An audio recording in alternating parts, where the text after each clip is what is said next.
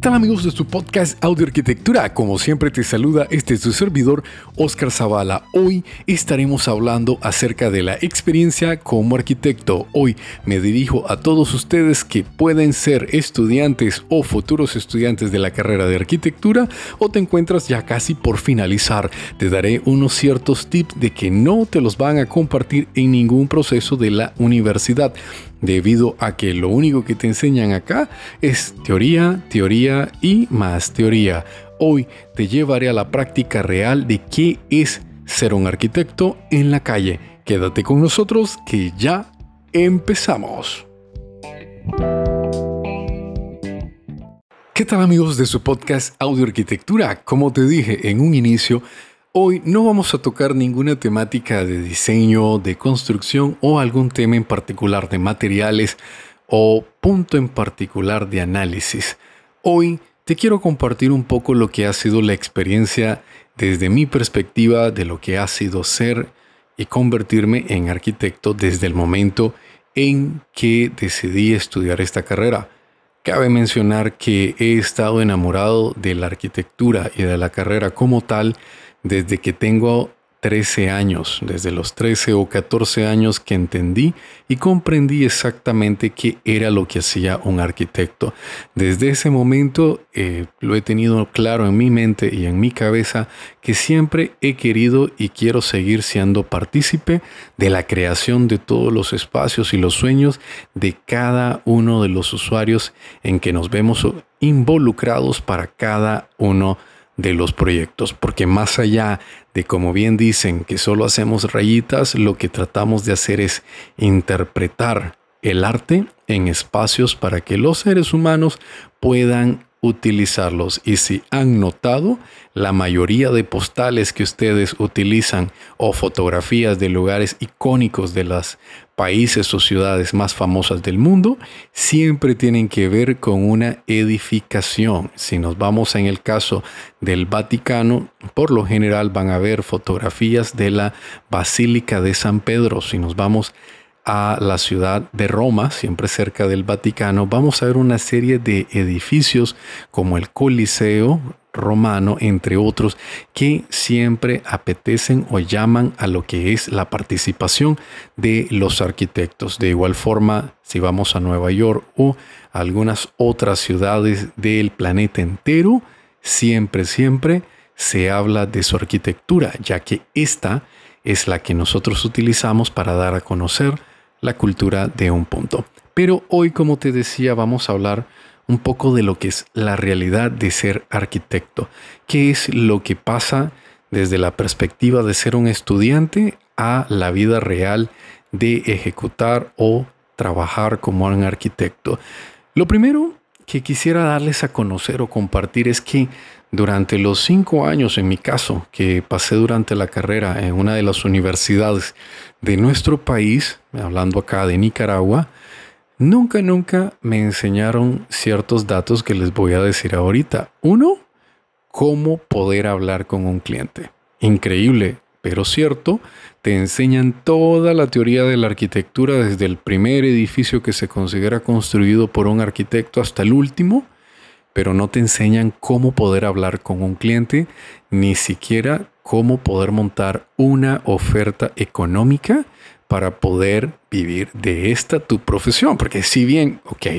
te gusta la arquitectura, es tu pasión, lo adoras, te encanta andar con una libreta, con un lápiz, con un borrador, dibujando absolutamente todas las ideas que se te vienen a la mente, todo lo que miras, haces perspectivas de tu casa, de la casa del vecino, del edificio de al lado, pero resulta que no nos sabemos vender, no conocemos qué es lo necesario que debemos dar a conocer a nuestro cliente para poder de esta manera tener algo coherente y transmitir o transformar nuestra arte, nuestro amor, nuestra pasión por la arquitectura en algo sustentable para que nosotros podamos vivir de este negocio como tal, porque bien todos estamos llamados en este punto a tener a la arquitectura como un negocio. Bien, quien no lo tenga porque tiene suficiente dinero para únicamente tenerlo como un hobby, pues bienvenido sea y lo felicitamos desde por acá, desde Audio Arquitectura. Pero en el caso, la mayoría de los arquitectos pues que trabajamos en esto bien compartimos una pasión muy llamada por el desarrollo de la arquitectura, de los espacios, de los colores, texturas y todos los parámetros que nosotros utilizamos para poder desarrollar un proyecto. Sin embargo, como les explicaba en las universidades, no se te va a hacer o no se te va a dar esta información, no se te va a permitir que conozcas cómo poder hablar con un cliente. Tampoco se te va a dar a conocer cómo podés cotizar o qué debes de tomar a consideración a la hora de cotizar tu proyecto. Si bien acabas de salir de la universidad, te graduaste, ya sos arquitecto, pero dos cosas. Primero, no tenés experiencia. Y segundo, si posees un poco de experiencia, tal vez ha sido porque has trabajado en proyectos de amigos de familiares, donde tus familiares o tu papá, tu mamá te puso en algún lugar a través de un contacto. Sin embargo, no has hecho algo sumamente significativo que pueda representar el ganancia de mucha experiencia que te pueda desarrollarte o dejarte desarrollar de una manera muy fácil o muy eh, sencilla, por decirlo de una manera. Lo que nos lleva al punto de que analizamos en la carrera cinco años más el año eh, que te tardas en obtener el título como tal, te lleva al punto de que no te enseñan cómo poder venderte como arquitecto, cómo poder llegar a donde un cliente y decirle, bueno, cliente o señor cliente, esta es mi oferta, estos son mis servicios que yo puedo presentarle y esto es lo que yo quisiera devengar por este tipo de servicios. Increíble pero cierto, salimos a la vida laboral sin tener la menor idea de cómo podernos ganar. Prácticamente nos preparan en la universidad para ir a trabajar a otras oficinas de arquitectos. Esto no es nada negativo. En mi caso, cuando yo salí de la universidad, pues pasé por una serie de oficinas de arquitectura en el cual agradezco a Dios que me haya permitido poder estar en esas oficinas porque aprendí de personas que iban ya en edad mucho más adelante que yo y que se dieron a la tarea de poderme enseñar y permitirme que yo aprendiera en el formato de autoenseñanza, o sea, ir anotando absolutamente todo lo que yo viese de parte de los ingenieros y arquitectos que formaban parte de estas oficinas de las que yo fui parte. Actualmente, a mis casi 35 años de edad, me encuentro trabajando en mi propia oficina de arquitectura con mi socio, los cuales pues ya tenemos 15 años aproximado de trabajar en diseño y construcción y a la fecha sabemos perfectamente cómo nos podemos presentar ante un cliente y qué debemos de llevar de información ante ello para poder cotizar algún tipo de proyecto o cuáles son las preguntas que debemos de tomar a consideración. Este es otro punto.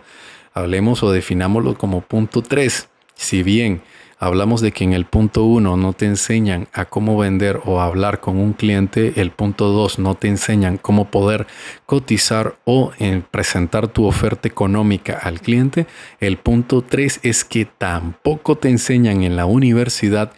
cómo poder generar un costo. ¿Cómo le ponemos precio a nuestro trabajo? ¿Cómo sabemos que estamos cobrando bien, que estamos cobrando mal, que estamos muy alto, que estamos muy bajo? Bueno, Aquí viene un tema mucho de experiencia. A los arquitectos que tienen mayor experiencia, mayor conocimiento, pues obviamente se les va a dar mayor peso en el tema económico y esto se los va a ir dando los años y la cantidad de metros cuadrados diseñados que lleven durante estos años de experiencia, porque bien podrán tener 20 años de haber salido de una universidad y sin embargo puedan tener a lo mejor solo 500 metros cuadrados de diseño, que suele suceder mucho con algunos de los profesores. Esto no quiero sonar ofensivo para nadie, pero suele suceder mucho que en las universidades la mayoría de las personas que enseñan o de los arquitectos que enseñan tienden a solo ser arquitectos de universidad, que se quedaron específicamente eh, deambulando en la universidad, les, les encantó, les gustó el proceso de aprender la arquitectura y quieren darla a conocer a otras personas, pero la van a dar a conocer desde la perspectiva que la aprendieron y que la han aplicado. Y la han aplicado únicamente dentro de las cuatro paredes de una universidad, diseñando proyectos totalmente utópicos en los cuales muy difícilmente te vas a topar en la realidad. Recuerdo que cuando nosotros estábamos estudiando nos hicieron diseñar estadios, centros turísticos, hospitales con unas cantidades de camas que ni el propio país Nicaragua lo tiene en su hospital central. Y yo agradezco la, dificultad de los proyectos que nos estuvieron poniendo a la realidad eh, o que nos estuvieron poniendo en la, en la realidad del estudio de la carrera, pero no es la realidad que está afuera en la calle.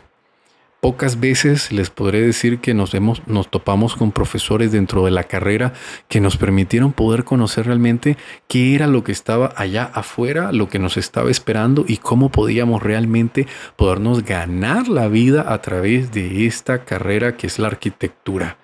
Yo, en lo mío particular, luego de los cinco años de carrera que fueron extenuantes, porque hay que dejarlo claro que la carrera es bastante pesada, con proyectos semana tras semana, con muchas clases, con casi todos los profesores queriendo que le des la prioridad a su clase y que te desgasta y son desvelo tras desvelo. Uno sale de la carrera y piensa, señores, ya se acabaron los desvelos, se acabó el cansancio, se acabó todo esto y vamos a trabajar de 8 a 5.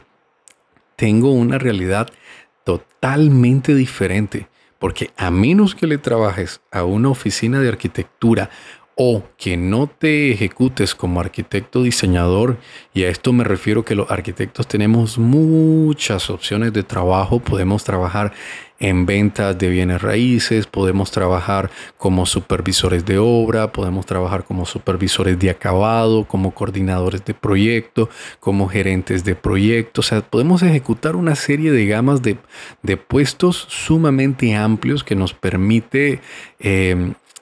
realmente enfocarnos en lo que nos gusta. Al que le gusta construir se puede enfocar en la construcción, al que le gusta lo que es la parte de diseño, trabajar en diseño, al que le gusta la teoría, la teoría, y al que le gusta y le encantan todos estos nuevos programas que van saliendo de realidad virtual para poder visualizar los proyectos, también existe como una subespecialización de la arquitectura. Y esto es algo sumamente atractivo porque podemos haber 10 arquitectos en una misma oficina y cada uno puede jugar una función totalmente diferente que al final van a ser un conglomerado de uno más uno más uno hasta sumar a 10. ¿Por qué? Porque cada conocimiento va a estar enfocado en la rama específica de cada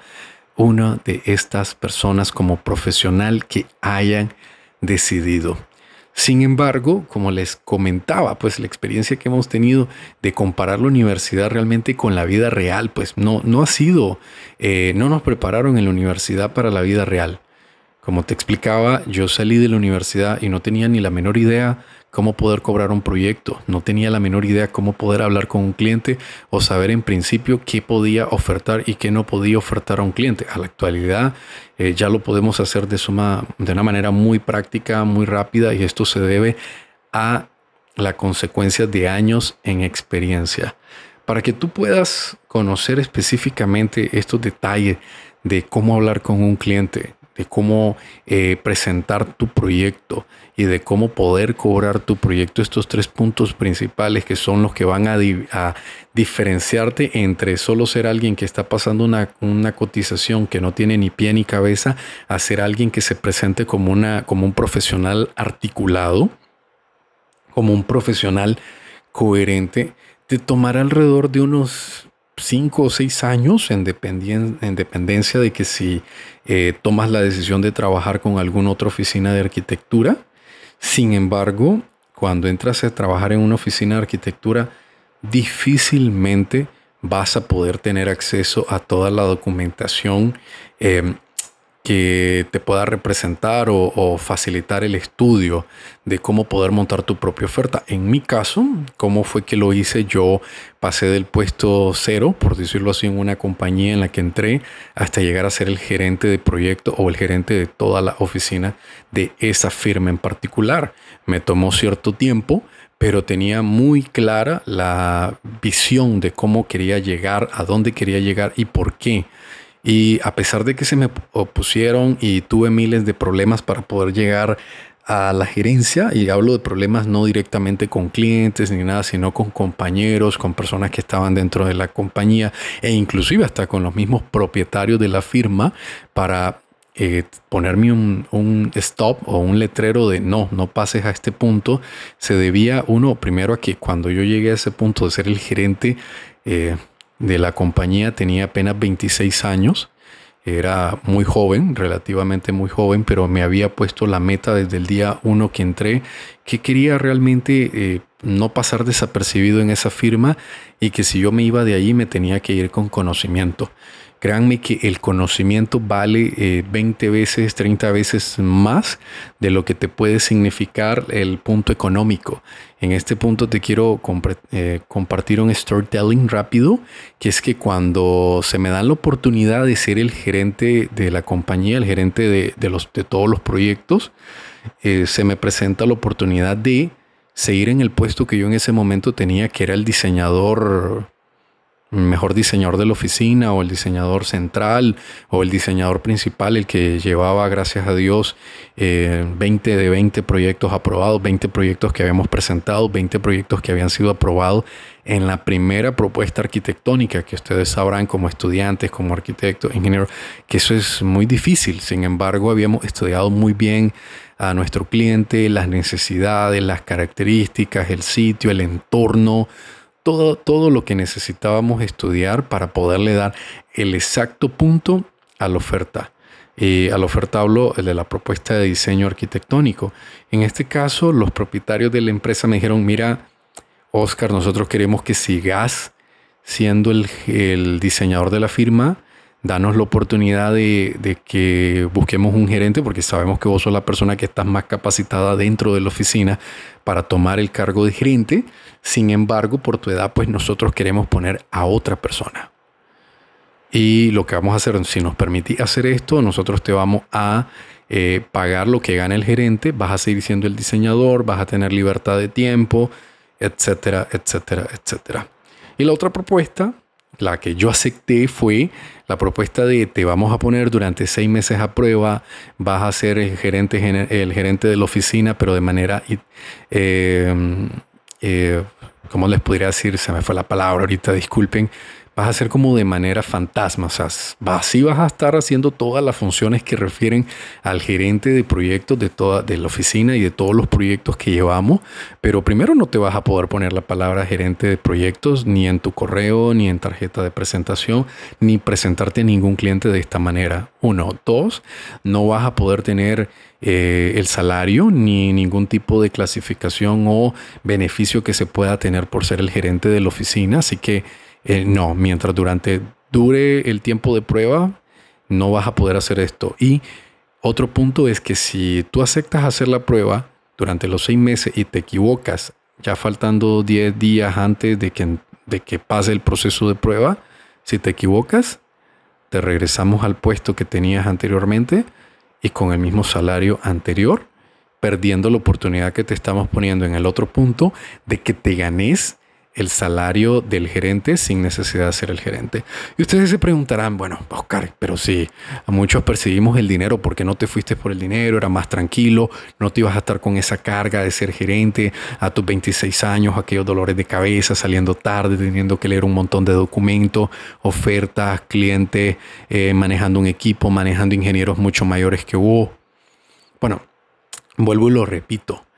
Muchas veces no es el dinero lo que te debe de mover, te debe mover eh, algo mayor. En mi caso yo quería poder acceder a toda la información y contactos que esta oficina tenía, no con la intención de quitarle ningún tipo de cliente, no, Al contrario, sino para que el día de mañana que yo llegase a salir, la gente supiera, ah, eh, vos eras el gerente de tal compañía, esto, esto. Sí, ¿verdad? Eh, sí, o sea, tiene lógica que un gerente a cierto tiempo se retire de su oficina y ponga su propio negocio. Pero si tú estás en el último puesto y de pronto te salís de esa empresa y te vas a formar una empresa por tu propia cuenta y eras el último, vas a seguir siendo el último en la empresa que sea que te vayas a ir o